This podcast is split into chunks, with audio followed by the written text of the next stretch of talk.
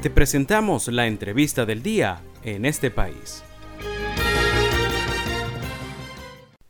Ya tenemos al hilo telefónico a nuestro siguiente invitado. Se trata de Luis Cano, es el coordinador del Frente Amplio Unido por los jubilados y pensionados. Muy buenas tardes, Luis. Los saluda José Cheo Noguera. Gracias por atendernos.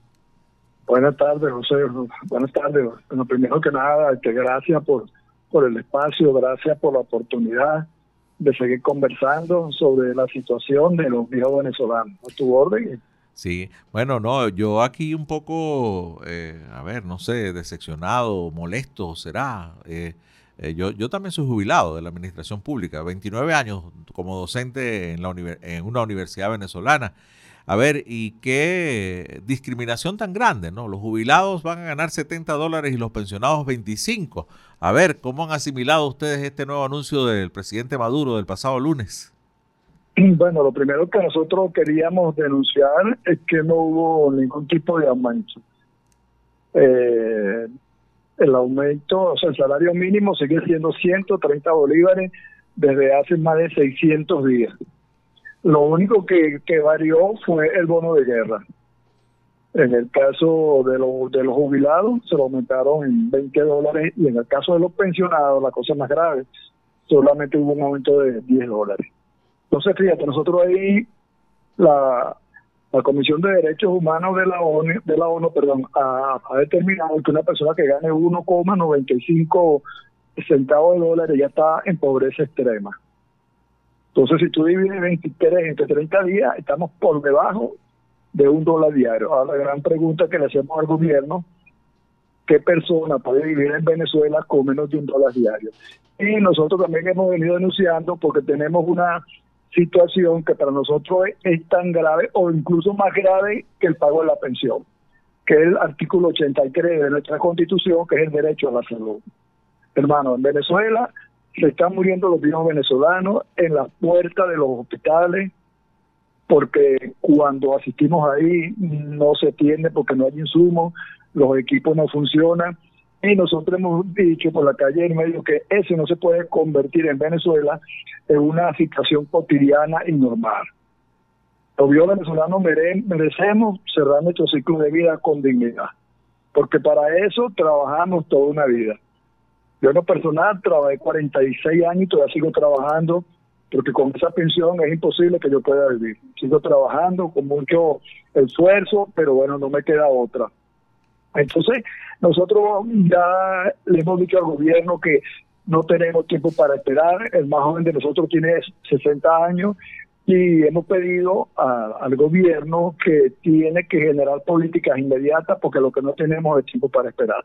Nosotros en el mes de diciembre consignamos un documento en la Defensoría del Pueblo, consignamos otro en la Fiscalía, pidiéndole tanto al fiscal como al defensor del pueblo que interceda por más de 5 millones de venezolanos que en este momento el gobierno está condenado al exterminio.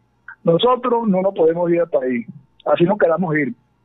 Primero porque no tenemos la fortaleza física, no tenemos la parte económica para irnos. Entonces estamos en Venezuela prácticamente en un campo, un campo de exterminio, así lo hemos denunciado, porque el Estatuto de Roma, el artículo 7 habla de que cuando un gobierno genera política de exterminio hacia una población eso está penado por la Corte por la Corte Penal. Entonces nosotros hemos hecho esa denuncia porque eso es lo que está pasando en Venezuela. Sí. Un gobierno que le ha declarado el exterminio a los viejos venezolanos. O sea, es porque eh, en el caso nuestro no tenemos cómo comprar nuestra medicina, no podemos asistir a nuestro control eh, con, un médico. Entonces eso genera que las enfermedades que tenemos de paso, que son crónicas, sigan avanzando y al final eh, los compañeros, nuestros hermanos terminan falleciendo. Entonces eso es bien grave. Nosotros hemos seguido en la calle. En estos días una periodista amiga me preguntaba que si nosotros no nos cansábamos de, estar reclamando, de estar introduciendo documentos en organismos del gobierno y de estar en la calle y que no habíamos tenido ningún tipo de respuesta. Yo le dije a ella que lo más grave es que nos puede pasar es que no damos nada. O sea, que nos quedemos en nuestra casa viendo cómo el gobierno nos mata de hambre, eso es lo peor que nos puede pasar. También le queremos recordar al gobierno que este año o el año que viene, no sé cuándo, porque esa es otra también incógnita, aquí viene un proceso electoral.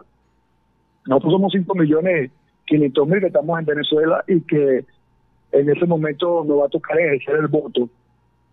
De ahí vamos a usar la única arma que tenemos, no tenemos otra, que es el arma del voto. De ahí vamos a hacer un inventario de, estos 23 años donde no, nos han nos han deteriorado todas nuestras pensiones, todas nuestras jubilaciones. Eh, ese aumento que el gobierno, en el caso de los compañeros activos, la cosa es peor porque eso no tiene incidencia en las vacaciones, no tiene incidencia en el bono de fin de año, en el tabulador.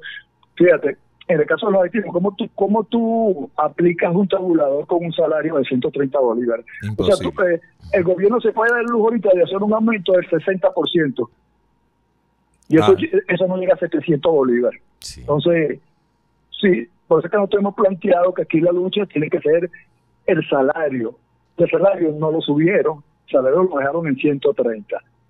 Entonces, esa es la realidad. Claro, estamos conversando con Luis Cano, es el coordinador del Frente Amplio Unido por los Jubilados y Pensionados. Luis, en, todas estas protestas y entregas de documentos, ¿ustedes han sido atendidos por alguna autoridad que pueda tener algún peso, alguna toma de decisión? ¿Los han atendido personalmente?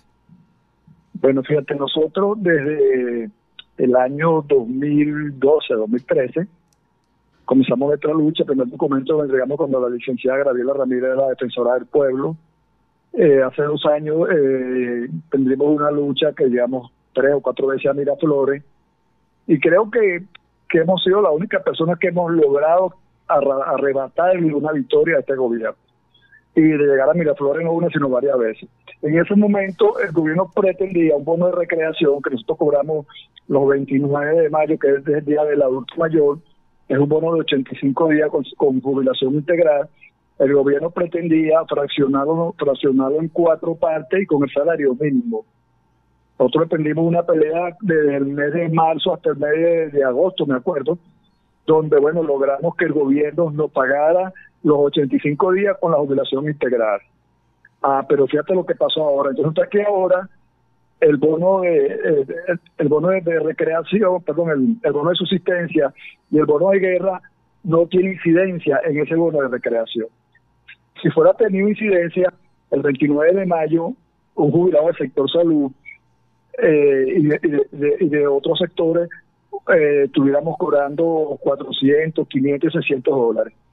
Pero como esos bonos, eh, como, como, el, como, como el, bendito bono no tiene incidencia eh, en nuestro salario, entonces lo que vamos a cobrar el 29 de, mayo son 20, 30, 40 dólares. Entonces ahí se ve la mala, ahí se ve la mala intención del gobierno que no tiene, que no tiene eh, ningún tipo de política para mejorar, o por lo menos para paliar la situación.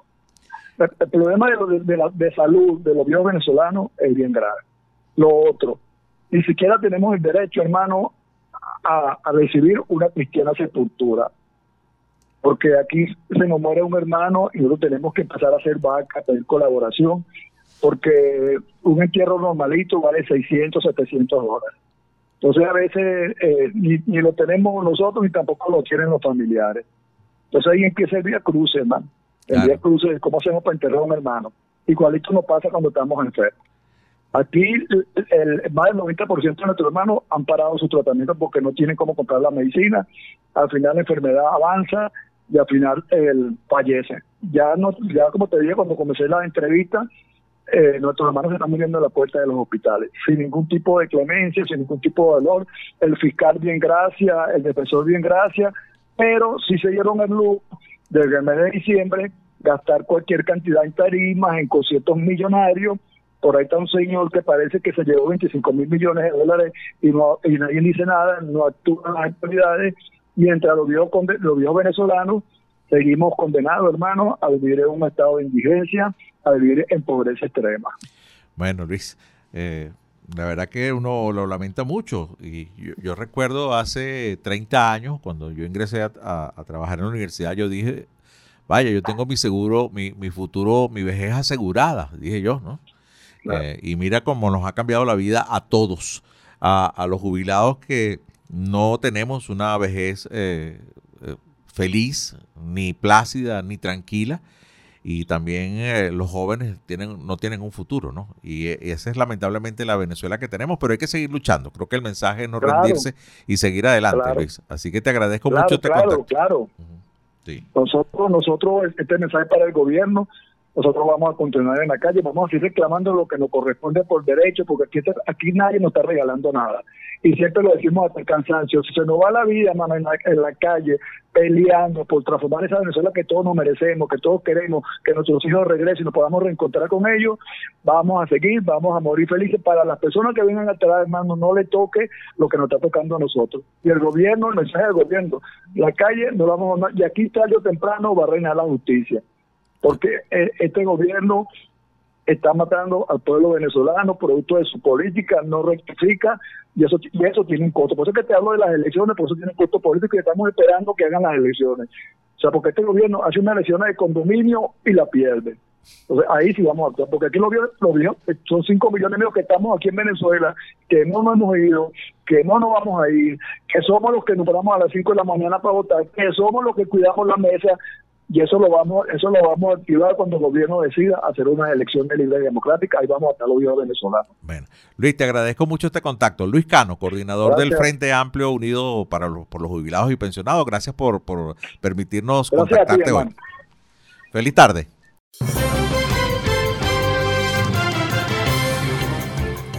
Esto fue la entrevista del día en este país. Para conocer más el programa Síguenos en nuestras cuentas en redes sociales. Estamos en Twitter e Instagram como arroba en este país radio y visita nuestra página web www.enestepais.info.